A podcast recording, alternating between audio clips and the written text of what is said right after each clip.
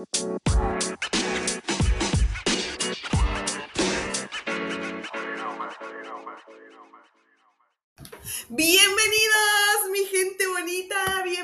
otro viernes más. Este es su café literario. Ya estamos a mitad de junio y también casi a mitad del año y la verdad estoy súper contenta de que pues sigamos juntos cada eh, viernes aquí en este su programa. Yo soy Leti Narciso y les envío un saludote enorme y pues les doy la bienvenida a este su café literario. El día de hoy no sé si recuerdan que hace algunos capítulos, pues estuvimos tocando este, dos eh, cuentos de Laura Gallego y Benito Taibo que vienen en el libro Por una rosa. Bueno, pues ahora le toca el turno al tercer y último cuento que viene del libro, que es de Javier Ruescas y se llama Al cruzar el jardín. Así que bueno, les voy a compartir el inicio de este hermoso cuento y pues espero que les haya eh, pues ya tocado algo por ahí para que vayan y corran y compren o consigan o lo que sea, pero que lean el libro porque de verdad no se van a arrepentir. Así que nos vamos al libro. Al cruzar el jardín de Javier Ruescas en el libro Por una rosa. Las normas son sencillas y las conoces bien. No debes abandonar nunca las murallas del castillo. Que no te vean, que no sepan que estás ahí, que existes. Y si lo descubren, no dejes que lo cuenten. Las has memorizado desde pequeño. Las tienes grabadas en el alma a fuego. Sí, son sencillas, o al menos lo eran hasta que apareció ella. Desde entonces, lo sencillo se ha vuelto complicado y ahora te preguntas qué hay más allá. Porque tus padres nunca te dejaron salir. ¿De qué te protegían? ¿Qué temían? ¿Qué ocultaban? ¿Y por qué? Si ellos sugieren, sugirieron sus propias normas al pie de la letra, acabaron muertos igualmente. De tu madre, no guardas más recuerdos que el retrato que hay en el salón y las historias de padre. De él, el miedo a desobedecer. Su olor pipa incluso cuando no estaba fumando y sus gritos en la noche cuando le desvelaban las pesadillas. También las noches en vela cuidándole, cuando enfermó el invierno pasado. Los delirios de la fiebre y los continuos baños de agua tibia que no sirvieron para nada. ¿Fue una pulmonía lo que le mató o tu incompetencia? No tener a nadie que pueda responder esa pregunta es lo que más te pesa. Ahora estás solo, aunque no tienes tiempo para aburrirte. El caserón es grande, un castillo en miniatura y el jardín que lo rodea es suficientemente amplio como para tener varios huertos y un establo con dos vacas, tres gallinas y dos cerdos. Por lo que a ti respecta, el mundo, tu mundo, se reduce a esto. Y nunca has querido descubrir lo que hay más allá de las murallas, ni tampoco que te descubran a ti. Hasta ahora. Ya lo has visto más veces. La primera, desde la ventana del torreón del ala oeste. Padre te tenía prohibido subir allí mucho más asomarte entre los sablones que tapizaban el cristal. Pero el saído y la curiosidad se ha vuelto indomable, libre de su severa mirada. Por eso le desobedeciste. Justo aquel día, como si él, desde el más allá, lo hubiera orquestado todo para poderte decir más tarde, te lo advertí de haber estado vivo. Al principio, creíste que se trataba de un cervatillo, por cómo se agitaba la maleza allá de los muros por los destellos cobrizos entre el espesor verde. No es habitual ver algo más que las aves que anidan en los árboles colindantes. Y por eso te quedaste inmóvil, conteniendo la respiración, temeroso de poder espantarlo a pesar de la distancia que lo separaba. Después, viste cómo se alzaba y te preguntaste si acaso era un oso. No fue hasta que abandonó la protección del bosque y caminó hasta el borde del foso, que precede al muro, cuando comprendiste que se trataba de una mujer. No, una chica, una joven de cabello tan rojo como solo habías visto en las llamas de la hoguera y en la sangre de los animales sacrificados. Tu corazón te dio un vuelco y sentiste un repentino escalofrío. ¿Estarás alucinando? Se movía con sigilo, comprobando previamente cada movimiento antes de dar el siguiente paso. Aunque llevaba un vestido azul de tirantes rasgado a la altura del muslo y una camisola sucia debajo, te recordó a una princesa de cuento. Quizá por la manera que le caían tirabuzones por la espalda, por el rubor de las mejillas o por sus ojos atentos que escudriñaban con atención todo. Tal vez por cómo parecía tener protestad sobre cada pedazo de tierra que pisaba. ¿Estás seguro de que no hiciste un solo movimiento? Pero aún así ella sintió tu presencia igual que si hubiera silbado para llamar su atención. Antes de que pudieras separarte de la ventana, sus ojos se clavaron en los tuyos Y solo la escasa probabilidad de que no te hubiera visto fue lo que evitó que te mearas del susto. ¿Era ella uno de los peligros de los que padre te había advertido? ¿Podía tratarse de la razón por la que te estaba prohibido abandonar los muros de tu castillo? ¿Sería una bruja o una bestia cubierta con la piel de la joven para engañarte? Cuando te asomaste de nuevo estaba en cuclillas y sin atreverte a elevar los ojos más allá de la feizar, descubriste que había desaparecido sin dejar rastro. Esa noche no dormiste. Hiciste guardia hasta el amanecer desvelado por las preguntas sin respuesta que bullían en tu cabeza, pero no regresó. Poco a poco, la rutina sosegó tu curiosidad hasta convencerte incluso de que lo habías imaginado todo. Quizá por eso, la segunda vez que la viste el susto fue un mayor y tu primer impulso fue correr por la ballesta que padre guardaba en el destartalado despacho, dispuesto a acabar con la amenaza del exterior. Que te contuvo de liberar la flecha es algo que aún a día de hoy ignoras. El peligro de que pudieras alertar a otros y descubrieran la posición del castillo a lo mejor. La aprensión de acabar con la única amenaza real que habías conocido en toda tu vida y el miedo a que no existieran más. O quizá fue descubrir que los iris de tus ojos bajo la luz de la luna eran tan verdes como los del retrato de tu madre.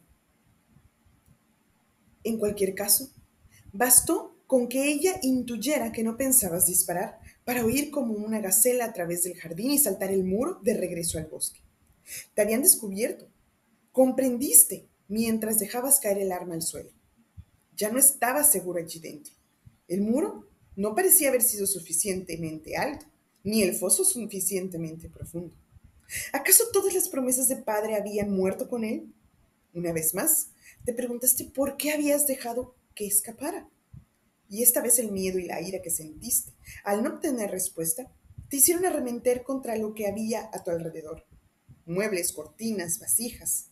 El suelo se llenó de cristales, astillas y prendas rasgadas. Eras un león enjaulado, un león temeroso y salvaje. Padre siempre intentó gobernarte, ponerte límites, correas hechas con palabras y amenazas y advertencias. ¿Para qué? Con cada nuevo augurio, más miedo insuflaba en ti y la rabia más crecía. De nada te había servido gritarle y suplicarle que te dejara salir, que te contara por qué no podías cruzar el muro ni encender la chimenea a las noches de luna llena. ¿Quién temía que pudiera advertir la humadera saliendo de los tejados? Pero él ya no te lo dirá. En la parte más alejada del jardín, junto a sus promesas y su cuerpo, también enterraste la verdad. La tercera vez que apareció, estabas preparado. Habías colocado un sencillo sistema de trampas por todo el perímetro del jardín. Esperaste días, semanas, pero no te desanimaste. Y al día que regresó, sentiste recompensada tu paciencia. Cuando escuchaste el estruendo de las campanitas, saliste del castillo sin más siquiera lanzar, calzarte, vestido únicamente con unos pantalones y el pelo largo y enmarañado a un empapado del baño que acababas de darte. La fosa en la que había caído ella no era profunda. Se había rasgado la ropa con las ramas que habían ocultado el agujero, pero no parecía haber rastro de sangre en ellas. La chica te miraba sin comprender en silencio. Había dejado de parecerte una fiera y ahora te recordaba el ternero que había muerto durante el invierno una semana más tarde que padre. No intentó huir. Incluso te hizo sentir que el arma con la que la apuntabas era innecesaria, pero aún así no la bajaste. La ayudaste a salir y le ordenaste que no hiciera ningún movimiento brusco. Lo hiciste sin saber siquiera si hablaba tu idioma, pero ella obedeció con diligencia. El vestido se le había desgarrado por la espalda y tenía varias ramas enganchadas en las mangas sucias de la camisa, pero no cojeaba ni parecía lastimada. La registraste entera y le quitaste el anillo que llevaba en el dedo índice. Con un gesto la obligaste a que te entregara también la bolsa de tela que colgaba de sus hombros. Después, echó a andar delante de ti con su cabello largo y rojo zarandeándose en su espalda, y la condujiste con paso firme hasta el castillo. Una vez dentro, cerraste el portón y la guiaste escaleras abajo hasta la celda del sótano que padre había dispuesto por si llegaba el caso de utilizarla. En ella no había más que un camastro, una pila con agua proveniente del pozo y un desagüe en el suelo para hacer las necesidades. La chica se detuvo antes de entrar. ¡Avanza! le ordenaste. Pero ella se resistió entre gruñidos hasta que de un pabellón lograste meterla y cerraste la puerta antes de que pudiera abalanzarse sobre ella. Te alejaste varios pasos con la respiración acelerada mientras la chica te preguntaba por la mirada, ¿Y ahora qué? ¿Cómo no tenías respuesta? Te limitaste a apartar los ojos y a subir de nuevo al salón. Allí te derrumbaste sobre el sillón orejero con el corazón tambaleante con fuerza en el pecho y los oídos. ¿Has atrapado a la pesadilla de padre? ¿Sería seguro por fin abandonar el castillo? ¿Y se venían a buscarla? Aunque, si aún no había venido nadie, tal vez estuviera tan sola como tú. No, como tú no, porque ella tenía respuestas, ella conocía lo que había más allá de la primera línea de árboles que ocultaba tu guarida. Esperaste hasta el amanecer para volver a bajar al sótano y a pesar de los primeros rayos del sol que rajan la oscuridad, cuando lo haces tienes miedo. ¿Y si no está? ¿Y si ha huido? ¿Y si todo lo ocurrido el día anterior no fue más que un sueño? Los últimos escalones los salvas de un salto con premura y solo te relajas cuando ves que sigue allí. Echa un novillo en una esquina del camastro abrazándose el pecho. Es un palmo más baja que tú y tan delgada que no sabes cómo ha podido sobrevivir en el exterior todo este tiempo. No tiembla ni llora, pero sus ojos grandes y claros te observan con aturdimiento, como la noche anterior, y algo se rompe dentro de ti. Del bolsillo, sacas la manzana que has arrancado esta misma mañana del árbol del jardín. Después, con tiento, como quien se acerca a la jaula de un animal salvaje, Avanzas hasta quedarte delante de los barrotes y aguardas con la fruta entre los dedos, intentando que el temblor de las manos no desvele el miedo que sientes. Ella se mantiene inmóvil, parpadea con la cabeza, ladeada mientras su respiración se va calmando poco a poco. Es la primera mujer que ves en tu vida, o al menos que tú recuerdes. Debes comer, dices, por la voz te sale rasgada y lo repites con más energía. Debes comer. Ella te analiza de tal forma que te hace sentir incómodo, pero te mantienes inmóvil, pero poco a poco se va desplegando hasta que se pone de pie y camina lentamente hacia ti. Su mano no tiembla cuando le acerca la manzana y lo hace sin apartar su mirada de la tuya. Recorta los centímetros que separan vuestras manos y una de sus yemas te roza la piel cuando te la quita. Está helada, adviertes. Y por el modo en que suspira al morder la manzana, también hambrienta, pero, pero es tu prisionera ¿Y acaso no es así como padre te dijo que debías actuar en caso de que surgiera una amenaza? Si alguien viene, enciérrale, obliga a hablar, y cuando le hayas arrancado toda la información, acaba con él, y no dejes rastro o, venderá, o vendrán más. No confíes en nada ni en nadie. Pero ella parece tan sola como tú. No se asemeja a lo que padre te había descrito. Es obediente, silenciosa, está asustada. ¿Cómo puede la amenaza estar asustada? ¿Por qué sus ojos te hacen sentir a ti la bestia? ¿Tienes hambre? preguntas. Parece que hubieras olvidado tu presencia mientras comía, pero una vez más te observa como un conejillo asustado. Yo me llamo Alain, añades, y te señalas el pecho. A continuación diriges el dedo hacia ella. ¿Y tú? Ha dejado de masticar, pero no parece que tenga intención de responderte. A lo mejor ni siquiera te comprende y el día anterior te obedeció por el miedo que le imponía el arma. Aguardas unos segundos más, pero al final te das media vuelta, turbado con la sensación de estar haciendo el ridículo, de estar fracasando estrepitosamente en todas las pruebas que el destino te está poniendo y para las que Padre te preparó a conciencia. Volveré a traerte algo, más a la hora de la comida, añades mientras te diriges a la escalera. Y es entonces en el momento en el que comienzas a subir los escalones cuando escuchas su voz tan débil como la caricia de un retal de sed. Fiar. Crees haberlo imaginado, pero cuando te vuelves ella te observa. Sujeta los barrotes de su celda, habla tu idioma, te ha entendido. Y además te ha respondido. Los nervios regresan y comprendes que lo mejor que puedes hacer antes de dejarte arrastrar por un impulso es abandonar ese lugar lo más rápido posible y pensar.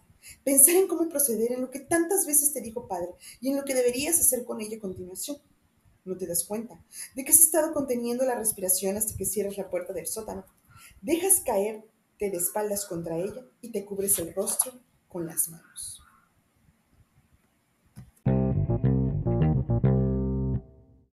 Ay, mi gente bonita, pues este fue el tercer eh, eh, cuento en el libro Por una rosa de Javier Ruescas, la verdad. Los tres cuentos son magníficos. Eh, si se dan cuenta, estos tres cuentos tienen em, una, em, pues una clave como que todos giran en torno a la bella y la bestia. Pero cada historia son diferentes, cada autor lo tomó de una forma tan exquisita que de verdad nos envuelven con esta eh, magia de, la lectura. A mí me encanta, espero que les haya gustado eh, este, este último cuento. espero que, les haya quedado ahí como que la, la duda, a ver de qué pasó. De verdad se los juro que se pone mejor, ¿eh? Se llama Al cruzar el jardín, es el tercer cuento de Por una rosa de Javier Ruescas y lo tienen que leer. No les puedo decir más porque lo tienen que leer. Por eso ya no les quise compartir un poquito más porque les voy a spoilear cosas y mejor ustedes disfrútenlo, digiéranlo, saboreen este cuento tan, tan magnífico, la verdad. Así que bueno, mi gente bonita, muchas gracias por estar otro viernes más conmigo. Yo soy Leti Narciso. Este es su café literario. Nos escuchamos el próximo viernes.